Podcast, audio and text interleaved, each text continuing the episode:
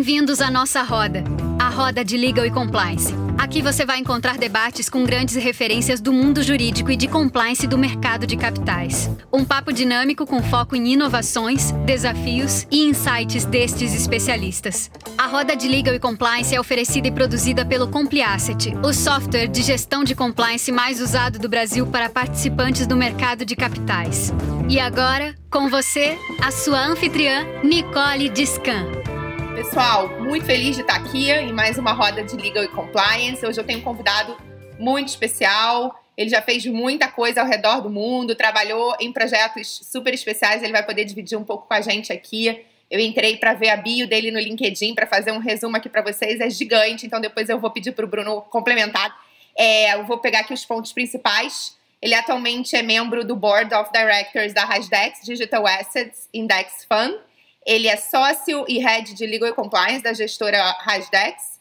Fez carreira em escritórios de grande porte, acho que foram quase cinco anos no Veirano, e lá ele foi head de fintech e membro das áreas de M&A e capital markets. E antes ele passou, ele foi Foreign Associate do Davis Polk, que para quem não conhece é um super escritório americano. E uh, antes disso, quase oito anos do XBB e ainda de outros escritórios de primeira linha. Então, super currículo, é, tem é, currículo acadêmico também. É, eu vi que você fez um programa de fintech em Oxford, super legal. Depois eu quero que você conte aí pra gente. Então, Bruno, venha para a nossa roda de Legal e Compliance. Bruno Ramos de Souza, com S, porque eu já errei uma vez, não erro mais. Boa noite, Bruno. Boa noite, obrigado, Nick. Obrigado, é um prazer estar aqui com vocês. É sempre bom bater esse papo, ainda mais entre amigos. Né? A gente já se conhece há bastante tempo, trabalha junto com coisas da Hashtags faz tempo. E, na verdade, eu te conheci lá atrás, né? eu te conheci em 2008. Aí já tem tempinho. A aquisição da Ágora pelo Bradesco. Eu trabalhei pelo Bradesco lá com, quando eu estava no XBB. Você era uma das sócias ali da Ágora. Então, a gente tem... Assim, as pessoas acabam se encontrando, né? A gente acabou se reencontrando aqui. É, lados nessa, diferentes nessa... do tabuleiro nessa nova fase, exatamente. Legal, Bruno. É, e, poxa, vocês, assim, dentre os meus clientes queridos, são do top dos queridos. Então, assim, não poderia ser uma conversa mais em casa. Então, conta pra gente um pouquinho, Bruno, dessa sua transição para o mundo do lado das gestoras, né? Saindo um pouco do prestador de serviço que você foi tradicionalmente por anos e com uma carreira super bem sucedida, como eu pude bem acompanhar, não só nessa operação, mas é, na fama que você tem no mercado, pelos lugares que você passa, além de amigos, você deixou uma ótima fama.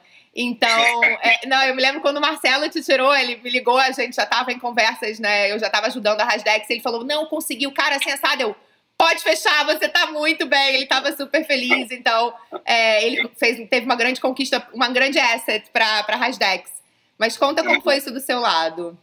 Não, muito legal. Eu, eu, eu sou de São Paulo, né? Assim, na verdade, eu vou voltar até. Assim, eu sou exatamente de São Paulo, nasci em Belém do Pará. É, meu pai é engenheiro e sempre trabalhou é, em obras, né, foi sendo transferido, então eu passei a infância fora do Brasil. Eu morei no Paraguai, na Venezuela e na Argentina. Eu voltei para o Brasil adolescente e, e aí acabei ficando em São Paulo mais e, e fiz faculdade lá, estudei na USP, na São Francisco. Me formei é, no Levi Salomão, fiz ali minha, a, minha formação de base como advogado, começou lá. Uhum. Foi uma super escola, né, porque assim, eu trabalhei com por exemplo, o Marcos Pinto, que é, que é do Gávea hoje, foi diretor da CVM, a Luciana Dias, que também é diretora da CVM, era meu chefe, assim, e mais um pessoal de altíssimo nível. Então, fui moldado a ferro e fogo ali naqueles anos iniciais. Isso foi super bom. E aí eu tive o convite para vir para o XBB no Rio, isso em 2006. E aí vim para cá e foi super legal. O XBB tinha, sempre teve uma, uma característica meio de boutique ali, especialmente de M&A tributário, é, eu era da equipe de M&A, né, trabalhava com o Alberto Bragança, e isso, enfim, permitiu que eu tivesse acesso a, enfim, a, a negócios muito legais, né, a casos grandes, casos super interessantes, clientes ótimos, que é a melhor forma de você aprender. Né, na, no fim das contas, é isso, é você ter, ter exposição aos, aos negócios interessantes, e sempre isso, fazendo M&A e mercado, operações de emissões, né, 476, 400 e tal, e regulação bancária, né, a gente trabalhava muito com o Bradesco, então conhecia bastante assim, o, o, o, realmente os bastidores ali de algumas coisas de operação de banco, emissão de cartão private label, coisas assim que normalmente a gente não vê em escritório. e era, era muito em função desse cliente que a gente tinha.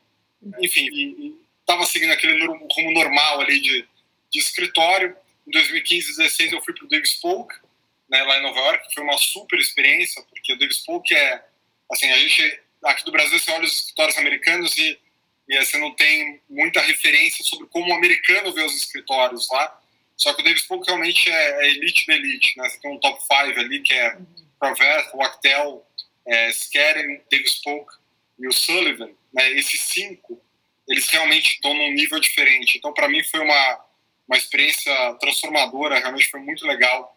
Às vezes me perguntam, eu falo, é como jogar na NBA, tá? Você está jogando basquete brasileiro te jogam lá para jogar no Lakers. Assim, parece que é o mesmo jogo, mas é uma coisa muito diferente.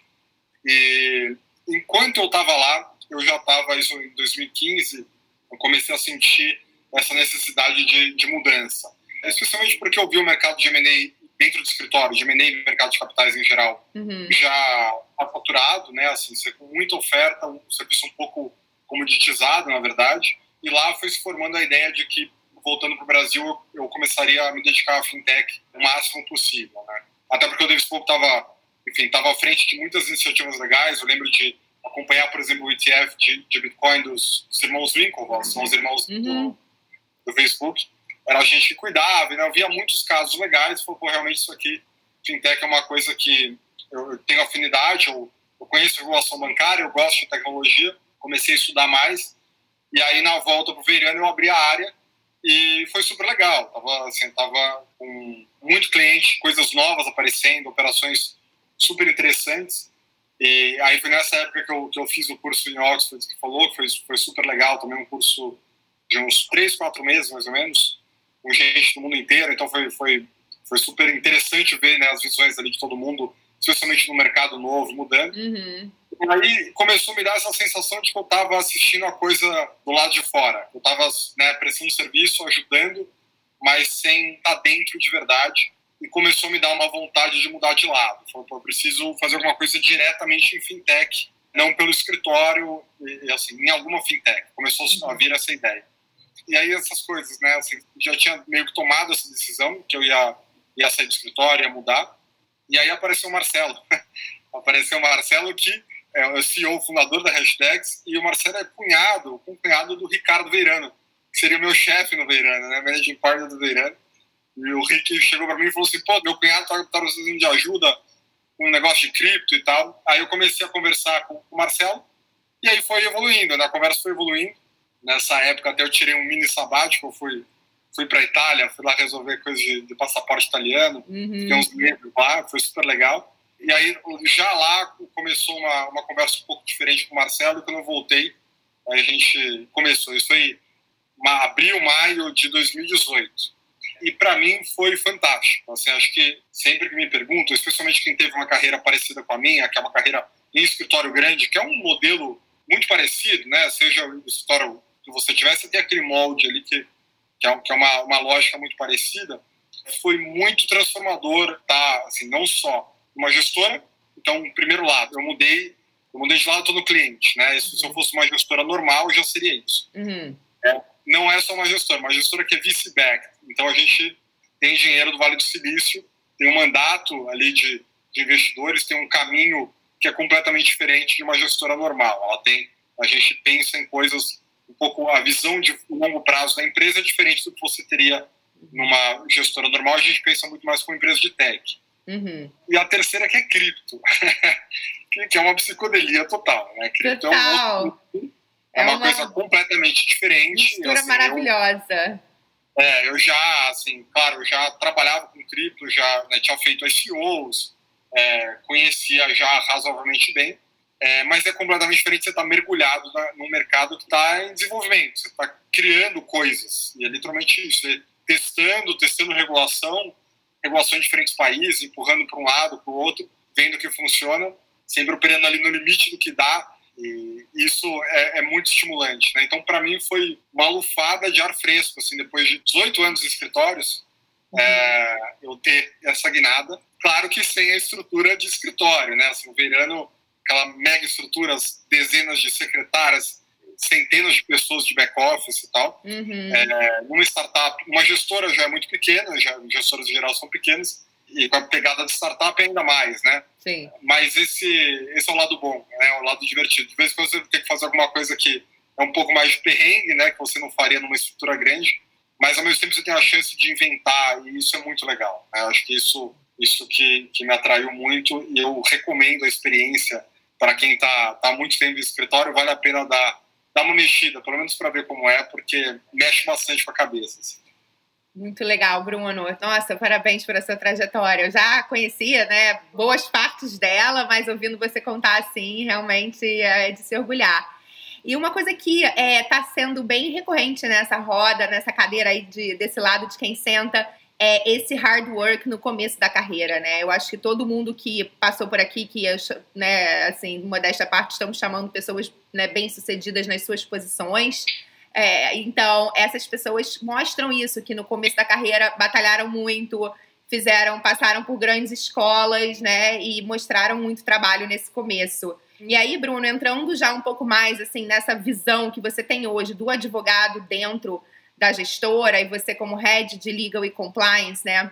Principalmente nessa gestora inovadora que é a Rasdex, crescendo nessa zona cinzenta aí que tem muito espaço de atuação tanto para o legal quanto pelo compliance, é, tanto para um lado ou para o outro. Você pode numa posição como essa adotar uma postura bem conservadora de goleiro, que eu sei que não é muito a sua praia e eu acho que seria bem complicado, né? Eu sei que você é um cara super pro negócio, pela nossa interação, a gente até forma um bom time, né? Porque eu tendo até a ser mais conservadora que você, que é um cara de dentro, que, enfim, é, é comum, mas é uma boa, é uma boa duplinha. Mas o meu ponto aqui acho que é o seguinte, eu queria que você explicasse um pouquinho desses desafios assim com o olhar de quem está dentro. Como é que você faz para conseguir emplacar assim dentro desse mercado que é pouco regulado, né? A, a Hasdex, ela tá batendo nas barreiras, nos limites, né? Tentando desbravar e tá desbravando esse mercado aqui no Brasil e lá fora também, né? Eu sei que vocês têm um, um índice de performance no mercado de cripto, o Radai, que é distribuído até pela Nasdaq hoje em dia, né? Queria que você contasse um pouquinho. Primeiro, do ponto de vista do seu desafio pessoal de responder por essas áreas de retaguarda, e depois a gente vai falar mais para frente um pouquinho desse mercado, enfim, vou passar a bola para vocês. Se você quiser também falar um pouquinho para o pessoal entender como é que está estruturada a equipe, como é que você dá conta aí desse desafio. Não, super legal. É engraçado que na vida real eu sou goleiro. no futebol, mas eu joguei no gol. Além da yoga? Peraí, vou expor aqui essa. então, é, eu, assim, obviamente, assim, para você conseguir sobreviver e fazer carreira grande no escritório, você tem que ter é, a sensibilidade muito aguçada de gestão de risco. Uhum. Assim, mais do que gestão de risco, mas assim, saber bater no peito e dizer, olha, isso aqui é um problema de verdade, isso aqui não é. Acho que isso que eu diferencio um advogado bom de escritório e aquele advogado que é objeto de reclamações, né? Que às vezes você vê o, cliente gringo falando, pô, eu cheguei, o advogado brasileiro falou, falou e não falou nada e tal. E eu tive a sorte de trabalhar em equipes e com chefes que sempre bateram no peito. Falaram assim, ó, minha opinião é essa, isso aqui, esse é o caminho, esse caminho é bom, esse caminho é ruim. Então, eu sempre trabalhei em culturas assim e sempre passei isso para baixo, assim, não, não é, a gente nunca teve na posição de, de assim, de, de, tirar o seu da reta, vamos dizer assim, em termos de emitir opinião. A opinião é opinião, é o que a gente acha. E claro que quando vai para a gestora, esse lado ele continua é, super vivo. E outro dia eu estava até tendo uma conversa interessante com, o Rafa, que é da minha equipe, que o Rafa é um, é um, associado da minha equipe, que eu trouxe do Matos Filho, me ajuda muito com compliance, ele toca mais, digamos, as coisas do, do, dia a dia de compliance comigo, e explicando um pouco a diferença do que a gente teria numa gestora normal. O trabalho de goleiro tá ali, ele é essencial, é, incutir essa cultura é, em todo mundo é, é uma coisa que a gente procura fazer todo dia, né, assim, da importância de, de você estar tá atento, especialmente no, no, no que a gente faz, só que no mercado em que eu tô, por ser um mercado de cripto, e para a gente ser uma, uma empresa VC-backed, eu não posso me dar o luxo de ser alguém de back-office ou alguém que está ali na retaguarda e está, enfim, só respondendo a demandas. Eu estou uhum. na Hashdex para fazer a empresa crescer, uhum. é, para criar ideias e trazer produtos. Assim, então, a construção de produto, estou diretamente envolvido em todas as discussões, porque a gente passa por pontos que não é só, ah, vamos fazer um fundo 555 que é assim assado e é igual aquele ali uhum. o fundo não existe, a estrutura não existe. Então, é, você precisa, você tem um componente regulatório grande, que é uma, é uma característica de fintech, né? Assim, e, e por isso a gente, de novo, não, eu falo de fintech várias vezes, porque a gente, de fato, se enxerga e se comporta como uma fintech, porque a fintech é justamente isso, você hum. ter a, o cliente no centro, a visão do cliente no centro da operação, você ter tech no centro da operação e você trabalhar com a expansão da regulação. Isso de diferentes formas, seja é, trabalhando com o regulador para mudar a regra, seja procurando arbitragem, fazendo uma arbitragem regulatória realmente em diferentes países, achando caminhos lugar que dá que não dá. Ah, vai abrir Estados Unidos primeiro? Não, vamos abrir China, vamos abrir é, Hong Kong, vamos abrir Japão. Isso é que uma fintech faz. Você pega uma Revolut, por exemplo, que era minha cliente lá no Veirano, você vê, eles têm um, um que a, hoje é a maior fintech europeia, eles têm um programa de expansão global, você tem 30 países ali. E aí é, a sequência, a ordem, depende da facilidade de cada país, o lugar que dá, que a regulação avançou, voltou e tal. Uhum. É, então, o meu papel ele é bem diferente do que seria um, um diretor de compliance normal, jurídico de compliance normal, né? Porque não só por personalidade minha, é realmente o que a empresa precisa. Perfeito. E isso acho que dá muita diferença no fim das contas, porque a gente, enfim, tem alguém full time dentro da empresa pensando em como achar caminhos ali regulatórios para coisas diferentes. Perfeito, perfeito. Maravilha, Bruno. É, agora eu acho que a gente já podia entrar num assunto quente aqui, que acho que muita gente está esperando para ouvir, que é cripto, né? O mercado de criptomoedas. E aí, para quem não conhece muito bem a estrutura dos fundos da Rasdex, eles não operam diretamente aqui nos fundos brasileiros em cripto, né, Bruno? Mas através de fundos que vão operar nos mercados, nas bolsas lá de fora de criptomoedas. Então, conta um pouquinho para gente disso. E aí, com um olhar também na regulamentação, né? Como que hoje está parado para quem eu acho que boa parte da nossa audiência aqui não deve entender muito bem, tem background jurídico de compliance, mas não como é que isso está parado hoje na nossa regulamentação, o que pode operar, o que, que não pode operar. Tá, então, assim, a regulação de. Às vezes, às vezes foram, ah, o mercado de cripto não é regulado. Assim, eu fiz até uma live, convido a quem quiser entrar no canal do YouTube aqui da Hashtags, fazendo jabá aqui também. Tem uma live minha falando só sobre regulação de cripto, que eu acho muito legal que a gente separa um pouco. Fala, olha, regulação, você sabe que ela se divide em N facetas, né? Então, se eu falar regulação de mercado de capitais é uma coisa, regulação do mercado financeiro é outra, tributária é outra e tal, e em cada país você tem um ponto diferente. Aqui, o que importa mais para hashtags e para gestoras é a regulação de mercado de capitais, ou seja, o que vem da CVM e, eventualmente, uma outra coisa do, do Bacen. Né? No Brasil, que a gente tem dois ofícios de 2018 que vieram lá do Daniel Maeda, né, da CIM, na CVM, falando sobre investimento indireto em criptoativos, colocando uma série de regras e, e princípios para que fundos 555 possam é, investir lá fora. Né? Então, o investimento é sempre lá fora esse ano houve uma flexibilização permitindo que isso fosse feito sem ser uma estrutura de master feeder, sem você precisar investir num fundo lá fora, que você possa comprar em exchanges lá fora, desde que seja aquela se, se enquadra ali como ativos financeiros no exterior e tal. Perfeito. Então, uma estrutura um pouco diferente. Mas a nossa estrutura de fundos hoje é realmente concentrada em um fundo lá fora, um fundo Cayman, uhum. é, que foi a gente foi muito feliz na estratégia, eu, eu acho. Assim, a gente identificou, isso estava na cabeça do Marcelo desde o começo e até nas, nas minhas primeiras conversas com ele, é que havendo essa dificuldade no mercado de cripto, das pessoas entenderem cripto e o medo que há né, sobre a classe de ativos, então a gente teria que criar produtos que fossem a prova de bala, fossem realmente é, muito sólidos para que quando a gente fosse mostrar aquilo para um family office, para um investidor institucional, aquilo realmente parasse em pé. E se a gente superasse a barreira do institucional, você supera a barreira do varejo, né? Porque o institucional ele olha, olha os produtos com, com um olhar mais crítico, uma, um grau de due diligence, via de regra, muito maior do que, do que o investidor de varejo. Então a gente fez um fundo lá fora, o HDI Hashtags Digital Assets Index Fund, que acompanha o índice. É, esse índice a gente desenvolveu, hoje ele é publicado pela Nasdaq, e né, o ticker dele é HDI, então você colocar é, circunflexo HDI aí no seu iPhone, você vai, você pode acompanhar o índice, então ele está distribuído pelo mundo inteiro, é, que é uma coisa super legal, essa parceria que a gente tem com a NASA. E o índice é um índice que entrega beta, é o fundo, né? O fundo entrega beta, ele acompanha o índice e ele entrega o mercado, é como se fosse o S&P de cripto, né? vamos, vamos colocar assim. Você tem milhares de criptoativos, a gente aplica uma série de critérios para dos 5, 7 mil ativos que existem, você conseguir identificar.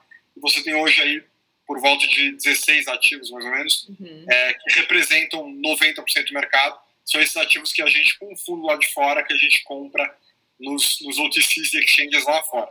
Uhum. E aí, é, como que a gente estruturou o fundo? Nessa ideia de né, ganhar ali, um, conseguir namorar o institucional. Então a gente fez uma oferta americana, fez uma Reg D, Reg S, fundo, ou seja, aberto para investidores americanos é, qualificados ou investidores internacionais.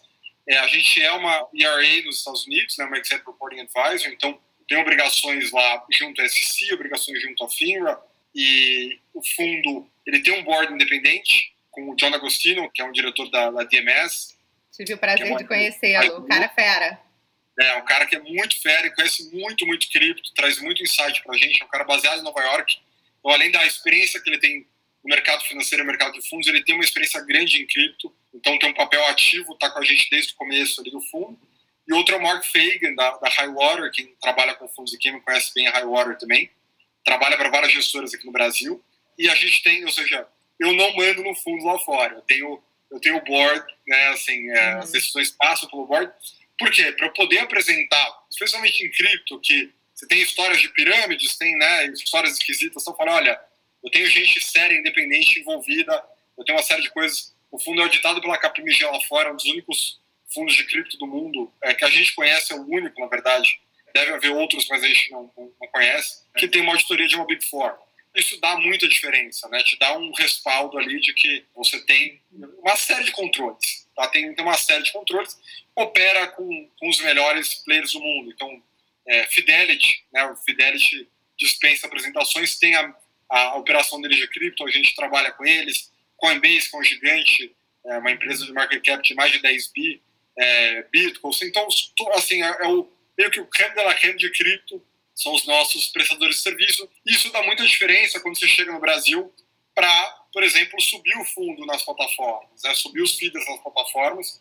E aí você passa pelos comitês de risco, né? os comitês, N comitês, assim, a gente teve é, meses, às vezes anos de discussão com as diferentes plataformas para poder colocar, e hoje o fundo está em essencialmente todas as plataformas independentes relevantes, a gente está em todas. Né? Então, no BTG, na XP, Genial, Guide, Orama, EasyVest, assim, uma série modal. Então, tamo, assim, procura lá no nosso site. Posso até, assim, esqueci de várias aqui, porque realmente a gente conseguiu entrar em quase todo mundo, conseguindo trazer essa visão de, olha, a gente tem a preocupação jurídica de compliance no centro. E essas coisas só fazem diferença, elas fazem diferença às vezes num estágio muito específico do processo, uhum. né? Que é lá no meio do comitê de risco, você traz alguém do compliance lá do BTG, por exemplo, e aí você explica a estrutura de fora e fala assim, olha, eu fiz uma oferta com o Davis Polk, o Davis Polk é nosso escritório em Nova York, fiz uma oferta com o Davis Polk, é uma Reg D e tal. Ah, então tá, então o Davis Polk, ah, tem, né? Aí esses nomes que às vezes para o público em geral não fazem diferença, para o advogado fazem muita diferença. Uhum. Então, é basicamente isso. A gente tem hoje três feeders no Brasil, compram esse master. No Brasil, diferentes proporções: 20% em cripto para o fundo de varejo, 40% para o fundo qualificado e 100% fundo profissional, na forma ali da, da 555. Né? Perfeito. E, e, é, e é isso. Está sendo uma super experiência. Os fundos estão performando muito bem, que é né, motivo de orgulho para a gente. É, e crescendo bastante. Então, os últimos meses foram ótimos aí, até pela movimentação muito positiva do mercado de cripto lá fora. Não, pois é, fiquei até na dúvida se eu já antecipo a minha pergunta do final, que é sobre isso, mas vamos seguir nessa ordem, porque você falou uma coisa que eu não quero deixar de pontuar aqui, que foi essa meta, né? Eu converso também com vocês direto, né? E falo, realmente é um case de sucesso até agora, né, Bruno? Porque vocês entregaram todos os milestones ali para os investidores e para os investidores de vocês e também no mercado daquilo que vocês se comprometeram, que era é, começar vendendo para os institucionais, entrando nas plataformas e atingindo o varejo, que vocês recentemente entraram nesse mercado, então, com uma base bem maior de clientes, né, nos últimos meses aí, fazendo um trabalho de educação também, participando de lives, né, eu vi que Daniel Maeda também teve com vocês falando aí de fintechs, inovação, foi super legal, e o papel dos influenciadores no varejo, dos analistas, tudo mais. Então, esse é um tema assim, super bacana que eu vejo que vocês estão tomando uma dianteira aí. E aí eu queria te perguntar se vocês têm. O que, vocês têm aprendido com essa primeira atuação no varejo, Bruno? Assim, os nossos investidores brasileiros já estão preparados? Vocês já tiveram algum, alguma questão assim digna de nota? É, você acha que nessa linha que vocês falaram lá na live, o mercado já está mais maduro no sentido de que não teve essa aquela manada da pandemia, né? No momento em que o mercado caiu, todo mundo saiu vendendo, não se observou isso. Então, será que isso é um indicativo que as pessoas já estão mais maduras para começar a operar não só no mercado de bolsa de, de, de ações, mas também no mercado como de cripto? A gente foi muito positivamente surpreendido, assim, muitas coisas. E essa maturidade do investidor é uma, assim, um interesse sempre existiu, a gente sempre via. É, era interessante, às vezes você via uma resistência dentro do banco, dentro da, de alguém da plataforma e tal. Muitas vezes alguém até mais velho. Uhum. uma coisa interessante. Mas muita demanda do público. Sempre teve, desde o começo, muita demanda. E quando você ia falar com a gente autônomo, por exemplo, é, então muito antes da gente entrar na XP, a gente é, assim, tem, tem amigos nos escritórios, ia conversar com os agentes autônomos, eles diziam, falaram, olha, eu tenho muita demanda, meus clientes pedem muito e tal, e realmente isso se provou verdadeiro, né? Quando a gente, é, à medida que a gente foi entrando nas plataformas, especialmente as plataformas maiores, isso foi se revertendo em fluxo, é um fluxo que cresce constantemente, então assim, tá uma curva exponencial de, de realmente assim a, a nossa captação é, nos últimos meses, muito legal. E o interessante foi isso, ali no começo da pandemia, em março, aquele 12 de março foi um dia de que o mercado global derreteu, né? Todos os mercados derreteram. Cripto também sofreu bastante, uhum. por questões até específicas de cripto, às vezes anda junto, mas é por outros motivos, não necessariamente é uma correlação ali direta. E depois recuperou e recuperou antes até que os outros mercados e subiu muito, continua subindo bem. Uhum. É, mesmo nesse período de queda, a gente não observou resgates relevantes. Assim, a gente não viu, mesmo no, no fundo de varejo, é, o que mostra que a visão de longo prazo, né, assim, de, olha, a gente tem que esperar, o mercado não é do dia para o outro, cota de fundo, você não faz day trade, você não está esperando, uhum. assim, você está justamente confiando no gestor e na estratégia do gestor é, de longo prazo, né, e é uma coisa que a gente fala muito, e isso ressoou, acho que, os nossos investidores, porque é a explicação que a gente dá para o agente autônomo, que a gente dá em todo o nosso material, é que isso daqui é um play de longo prazo. É, cripto às vezes as pessoas tendem a olhar o movimento de preço né, numa janela de um mês, seis meses, um ano, porque a gente está falando de uma tecnologia transformacional, a gente está, né, é a nova internet, a maneira como a gente explica, isso aqui é a base da internet 3.0, que, enfim, traz protocolos computacionais muito diferentes, é, as pessoas em geral, quem não é de tech entende pouco de protocolo computacional. Eu, antes de entrar na hashtag, entendia quase nada. Mas quando você olha um TCP/IP HTTP, são coisas que estão na nossa vida que a gente não vê, que demoraram um tempão para se firmar e depois que se firmam, aquilo tem uma importância enorme e dura décadas. E essa é a proposta de cripto em diferentes áreas. A gente tem um, uma explicação longa, leva umas duas horas, mas mesmo que a gente explica a tese inteira, mas na essência é uma tese de longo prazo. Né? Você pode olhar o preço, mas a gente olha assim, olha, no mínimo, é, o que isso aqui começa a entregar como tecnologia, no mínimo, 3, 5 anos para frente, 10 anos já mais maduro. Então você tem que ter paciência. Né? É um investimento que parece um investimento de VC. Você está apostando em projetos em estágios iniciais. E a gente fica muito feliz que a nossa base maior de clientes, pelo jeito, entendeu isso. Uhum. É, a gente não vê, mesmo agora essa semana, de uma semana para cá, teve uma correção grande no mercado e a gente não viu resgate relevante. É, assim, eu vi, deu uma sacudida, né? A semana sexta-feira passada deu um susto, né? É, dá, ele dá, assim, mas pra gente já tá ali, assim, né? Assim, Involve we trust, não é? Como é que é o, é, o slogan de você? É. Involve we é. trust. Não, bom, assim, o cripto é muito interessante. Vai acumulando, acumulando, você vê a pressão ali, de repente aquilo estoura pra cima ou pra baixo. Uhum. É, e, e, aí um monte de coisa acontece. Então por isso que a gente tem o slogan Involve Trust, porque na volta as coisas acontecem. Às vezes então, né, estoura, um, estoura ali uma resistência e pula, né, pode subir 30%. E aí tem momentos muito bons, né? A gente, eu tenho, a gente tem clientes grandes, aí falando mais que entram no fundo profissional, que a gente acaba tendo uma proximidade maior, que, que às vezes acertam. Assim, o cara entra, aí você fica feliz, fala, putz, você entrou exatamente na correção. Outros entraram no momento alto, falou, agora tem que ter paciência e tal. Uhum. Mas é, esse timing é muito difícil. Uhum. É, às vezes me perguntam, amigos me perguntam, eu falo, olha, faz o que eu faço, e o que eu faço é todo mês eu né, faço um aporte a mais, assim, faz, faz um preço médio, vai construindo aquilo ali, porque é, é a longo prazo. Não tenta ser day trader de cripto. Assim, day trader de, é difícil demais, né? Exato. Day trader de cripto, assim, não, É, não é. Isso aqui é, bom, realmente muito complicado. Bom ponto. E mais do que isso, aconselhamento de investimento seu compliance falou para não dar, não foi? Exatamente. Exato. Exatamente. Olha, é porque ela vai subir, vai cair e falar, olha, não posso, não, não vou É, falar. o pessoal sempre quer saber, né? Eu imagino, é, imagino. vai cair, assim. E a verdade é que não dá para saber. Se alguém está falando, é assim, é, os sites de cripto são interessantes. Você entra no mesmo dia, no mesmo site, tem assim, Bitcoin venceu essa resistência, agora vai a 16. Aí tem um artigo do lado. Bitcoin, se passar, se cair abaixo do 9 aqui, ele cai para 4.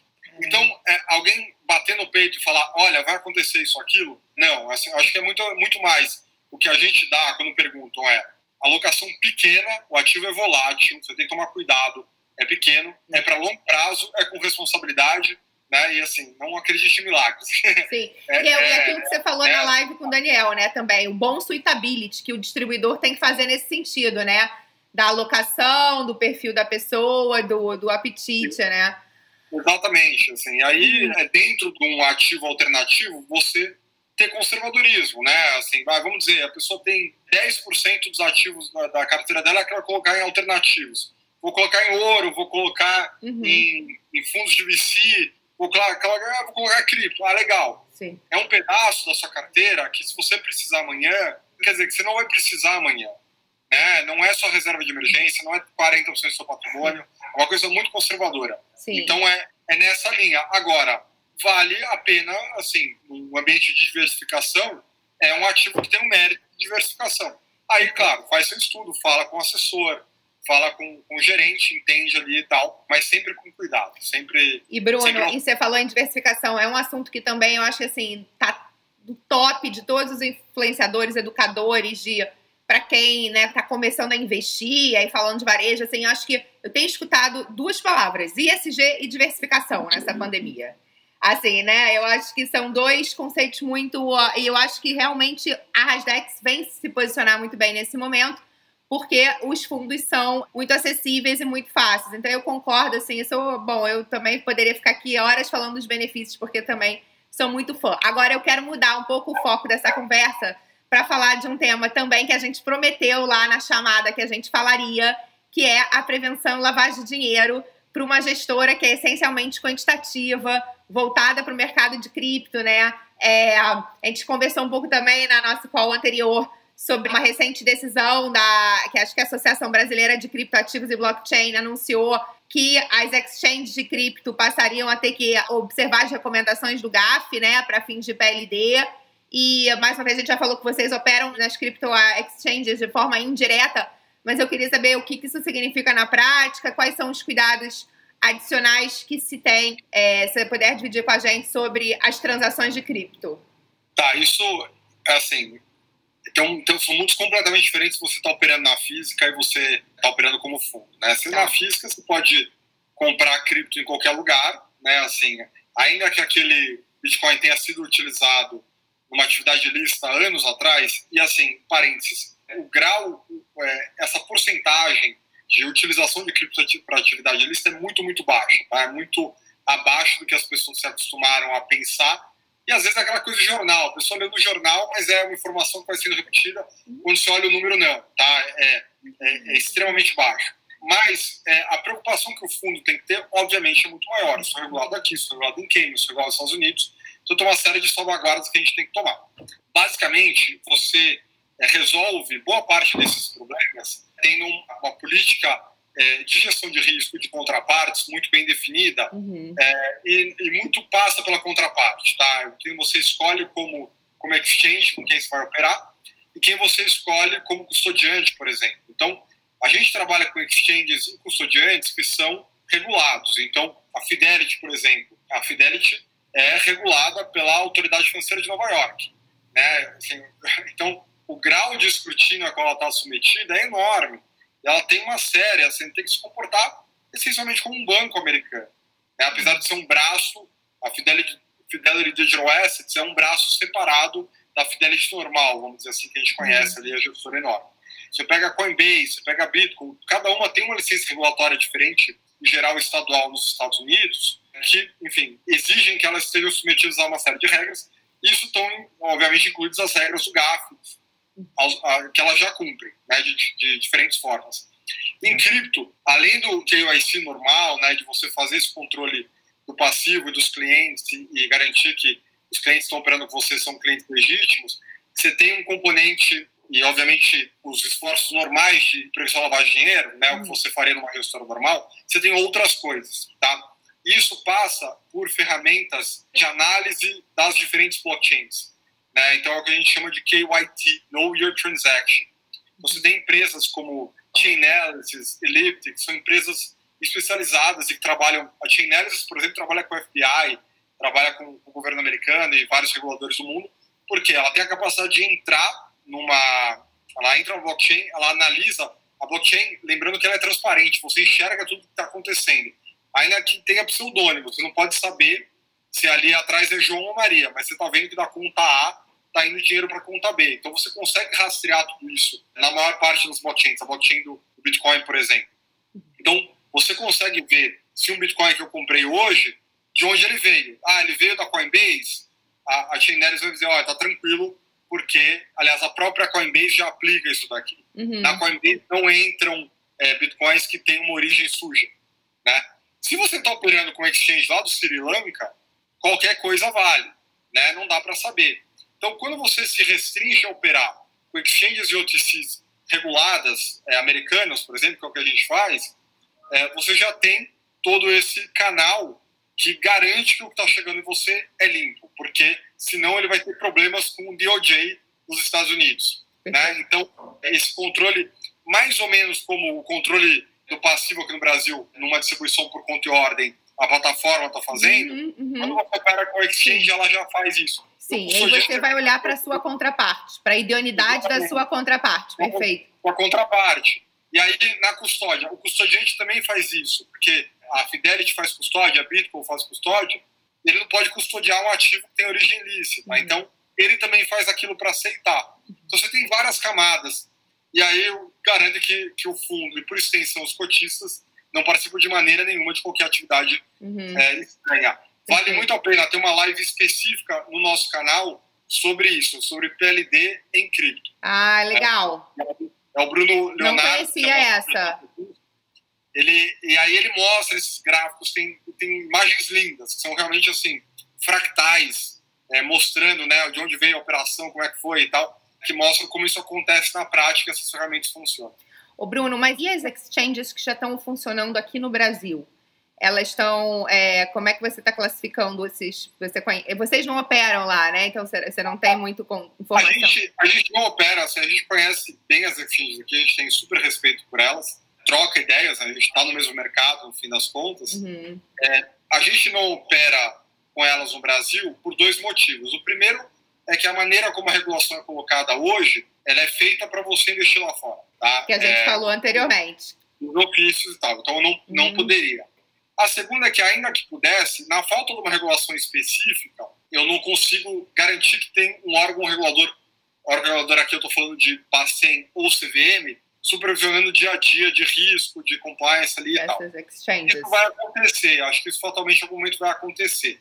Então, agora tem um código de autorregulação que as exchanges brasileiras criaram, que é um super passo ótimo uhum. para começar a, a, a, definir parâmetros mais claros. Da, então, você tem uma espécie, como seria o Ambima, vai das exchanges. Sim. E daqui a pouco você vai ter algum, algum nível de regulação de alguma autarquia, analisando realmente assim esse, como se fosse uma, uma CTVM ou, ou né, ou é uma, corretora, ou uma corretora de. Né, é que é essa Associação Brasileira de Cripto e Blockchain, né? É, exatamente. Então, eu acho que ali na frente essas coisas vão se encontrar. Provavelmente as exchanges vão achar um caminho regulatório aqui diferente no Brasil e, ao mesmo tempo, a CVM em algum momento deve ter uma posição diferente sobre o investimento aqui, uhum. à medida que o mercado amadurecer. Legal. Ótimo. Obrigada pela aula. Muito bom. É, Bruno, eu acho que agora a gente já está caminhando para o final. É, eu tenho uma pergunta final que a gente sempre gosta de entender um pouco dos impactos da pandemia nas rotinas da empresa, do mercado de atuação da empresa. A gente falou um pouco sobre o que aconteceu com o mercado de cripto na pandemia. Você quer dar uma mensagem final antes da gente partir para o nosso bate-bola? Eu, eu, acho que a gente tem alguns papers por aí, e o nosso assessor de portfólio, o João João Marco Cunha, uhum. é, que fala muito de correlação e eu acho que é interessante ver. Apesar do, do ativo ter, ter, às vezes, em algumas janelas, um comportamento parecido, você precisa olhar uma janela maior e realmente numa janela maior a correlação com outras classes de ativos é muito, muito baixa. Nisso, se você está construindo portfólio, isso tem mérito por si só, então vale a análise. Na pandemia, isso está tá sendo interessante acompanhar, porque você teve um, um stress test global né, de vários ativos e a reação está sendo bem interessante. Legal. Bom, vamos, vamos fazer então o nosso bate-bola final. É, eu, eu, vou falar algumas expressões e eu queria que você me contasse o que, que vem na sua cabeça, tá? Quando eu falo é. conflito de interesses. Um assunto ainda pouco discutido no Brasil. Caramba! É, boa. É, programa de compliance. Você não ganha campeonato sem um goleiro bom, e o goleiro bom não é o diretor jurídico, é o programa. E o programa e a cultura é, que vem dele. Acho que é, que é isso aí. Muito bom. Excelente. O que, que significa para você liderança jurídica e de compliance? Você falou pra bastante, mim, é, né? É aquilo que eu falei no começo, é, é vantagem competitiva e, e geração de negócio. É essa a visão. Né? Assim, o, programa e a equipe, é, é, assim, é interessante, o compliance não é uma função do diretor jurídico de compliance. Compliance é uma obrigação da, gestão, da gestora inteira. E se todo mundo entende isso, fica mais fácil o trabalho e todo mundo pode se dedicar a fazer a coisa crescer, ao invés de você ter aquela visão do, do a pessoa do compliance, três, quatro pessoas chatas ali é. controlando tudo. Sabe? Isso aí, isso aí, muito bom. Qual que é a sua maior necessidade hoje? O que, que, que você precisa, assim, de forma mais urgente? É, esse aqui é assim, gostaria que o legislador brasileiro, é, aí esse lato senso, tá, os diferentes reguladores de diferentes lados, entendessem melhor a importância de cripto para o mundo. A gente tem pontos de excelência hoje entre os reguladores, assim, a gente falou com o Maeda, o Maeda é um craque, entende muito o mercado, sabe muito, mas quando você sai, você olha, vai em Brasília, por exemplo, tem vários projetos de lei de cripto, coisa ali que atrapalha o mercado. E a gente ainda está numa fase em que isso pode tornar o Brasil um líder mundial. Então, eu estou falando muito além de, de gestão de fundos. Estou falando, se a gente tratar bem esse mercado, a gente pode ser um player global relevante. E essa seria a maior mas Claro que espirra na gente hoje, em coisas diretas, mas o que eu queria era isso, que o, regulador, o legislador brasileiro se debruçasse mais sobre o assunto.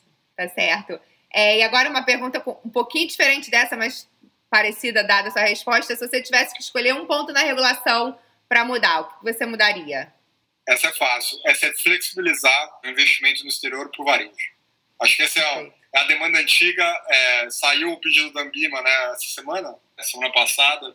Acho que essa daí passou da hora. Até é, eu dei, dei, até um exemplo na live com a Eda. Você imagina é, a regra do jeito que ela é hoje, na prática ela só prejudica o varejo, porque eu posso ter um feeder 100% da Bridgewater, eu estou colocando dinheiro no Ray Dalio, o melhor gestor do mundo, ou no Jim Simons lá na Renaissance. O qualificado tem acesso a esse fundo e o varejo não pode comprar esse fundo. É. É, isso não tem razão, não tem razão. Assim, Sim. Porque aí, e, né, assim, é. assim, o Ray Dalio sabe gerir dinheiro, ele vai cuidar bem daquele dinheiro. Sim. Deixa essa escolha, deixa essa escolha para o investidor. Ah, eu super eu concordo. Essa é a regra que eu mudaria hoje. Eu, uh, eu até tenho um, um artiguinho no Jota sobre isso, sobre essa, essa estranheza regulatória que ficou, principalmente depois, o artigo foi antes da liberação dos BDRs para o varejo, que tornou ainda mais, é, né? Mas quando saiu a regulamentação de consultoria de investimento, falando que pode haver consultor de investimento registrado lá fora, ofertando seus serviços de consultoria aqui, o consultor pode indicar um fundo da Ray Dalio, só que o investidor de varejo não pode comprar e o investidor brasileiro pode, desde que tenha uma estrutura é, requentada, digamos assim, que vai oferecer ele é, indireta, vai, para não usar essa palavra requentada. Então, é, ficou realmente estranha essa posição da regulamentação brasileira, mas isso vai mudar em breve. Vamos acompanhar. É, então, acho que assim, tem um reconhecimento, e com o Maeda ali foi, você vê, até, até falou assim, tem coisas são óbvias. O reconhecimento que o mercado é global, é ruim para o brasileiro estar tá exposto só ao real. Né? Assim, a gente assim, estava olhando o GPM, vai bater 18% agora. A gente está num, num, processo grande de deterioração da moeda. Né? E o risco de a gente voltar para os anos 80 é real, esse risco existe. E você manter o investidor de varejo com carteira só em real é um problema. Né? Então, isso quanto antes houvesse reconhecimento que realmente a gente precisa tratar o mundo de investimentos como um mundo global, porque é isso, você tem corretoras binacionais, você tem essas zonas cinzentas todas, é, e tem caminhos. O investidor brasileiro que quer investir lá fora, ele consegue. Ele não, não né, ele não, não fica restrito aqui ao, ao que a CVM permite. Ele uhum. acha o caminho dele. Sim. Então, melhor reconhecer essa realidade e criar um arcabouço aí que trate bem a questão, né? Exato. Maravilha, Bruno. Olha, a gente conseguiu fechar as nossas perguntas no tempo. Estamos de parabéns, tá eu e você.